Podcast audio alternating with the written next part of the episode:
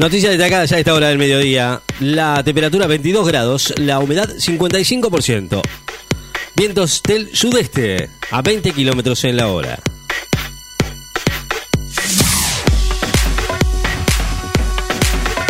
El gobierno formalizó la restricción de vuelos a Estados Unidos, Europa y Brasil.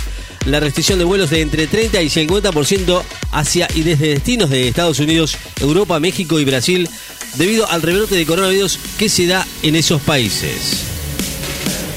Durante los Juegos Olímpicos de Tokio trabajarán 10.000 médicos y enfermeros. El gobierno de Japón estima que serán 10.000 los médicos y enfermeros que van a trabajar durante los Juegos Olímpicos de Tokio 2020 que van a comenzar el próximo 23 de julio.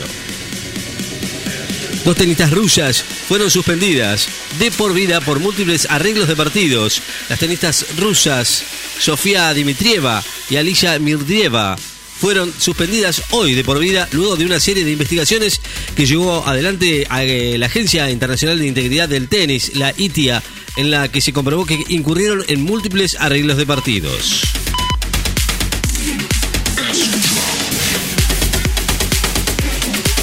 El argentino Ángel Di María está en los planes del Tottenham Hotspur inglés.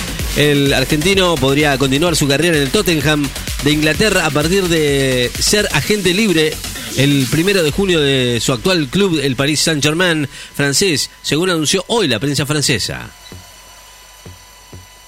El gobierno porteño va a comenzar a vacunar a todo el personal de salud el primero de febrero. El gobierno porteño anunció hoy que a partir del lunes próximo va a comenzar a vacunar contra el coronavirus a todo el personal de salud de la ciudad de Buenos Aires, tanto público como privado, como parte del plan integral de vacunación. La nueva Secretaría de Comercio de Estados Unidos promete una política agresiva con China. La nueva Secretaría de Comercio de Estados Unidos, Gina Raimondo, aseguró que en las últimas horas tiene la intención de mantener una política firme, incluso agresiva con China, a lo que el gigante asiático advirtió hoy que están listos para proteger sus intereses. En París dicen que harán los Juegos del 2024, pase lo que pase en Tokio presidente del Comité de Organización de los Juegos Olímpicos de París 2024, Tony Stanguet, eh, aseguró eh, que esta competencia se va a llevar a cabo pase lo que pase este año con la cita olímpica prevista para junio en Tokio. El primer episodio de la segunda temporada de Batwoman se va a poder ver en Hora H. El primer episodio de la segunda temporada de Batwoman va a ser interpretada por Chaficia Leslie. Se va a poder ver a partir de este sábado en Hora H, bloque de programación de las señales de Warner, TNT, Space, TNT Series y Cinemax, que exhibe novedades de HBO la semana posterior a su debut. La ONU acusa a Italia de demorar el rescate de un naufragio que murieron 200 migrantes. El gobierno es acusado por el Comité de Derechos Humanos de las Naciones Unidas que Italia tardó demasiado en socorrer a una embarcación con más de 400 migrantes a bordo en el Mediterráneo en el 2013, lo que dejó a 200 personas muertas. La DAIA y la Embajada de Italia van a realizar una ceremonia recordativa a las víctimas del holocausto con el embajador de Italia en Argentina, Giuseppe Manso, y el presidente de la Delegación de Asociaciones Israelitas Argentinas, la DAIA, Jorge Konolovitz, encabezarán hoy una ceremonia por el Día Internacional en memoria de las víctimas del holocausto.